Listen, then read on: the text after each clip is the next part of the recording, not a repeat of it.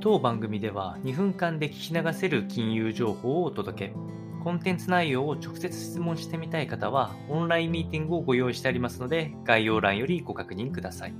本日のテーマは、アメリカウォール街は採用ブーム沈静化へというようなお話となっていきまして、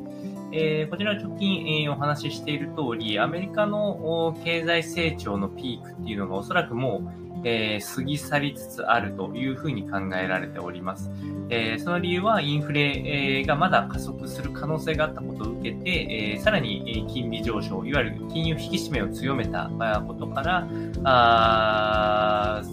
まあ、いつか、まあ、メインは2023年だとは思うんですけれども、リセッション、景気後退の局面に入っていくのではないかという見通しから、今までってこうアメリカがこう金融緩和を続けてきた結果、あ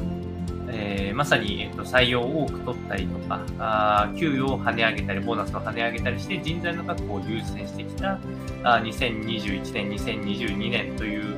状況があったんですけれども、もうそれはもうピークを打って、今度は、えー、逆に、えー、社員は確保できたと思うので、給与を上げずに、まあ、下げに行くないし、えー、労働者のカットをして、えーまあ、ビジネス上でのえー、採算を取りに行くっていうのが基本線になってくるような状況になってきております。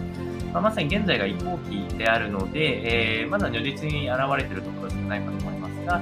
テスラであったり、アマゾンであったり、一部、えレイオフしているところも始まってきているので、まあ、日本とかはちょっと無縁な話かとは思うんですけれども、え世界経済としてはこの辺、えー、展開期になってきておりますので、参考にお届けをいたしました。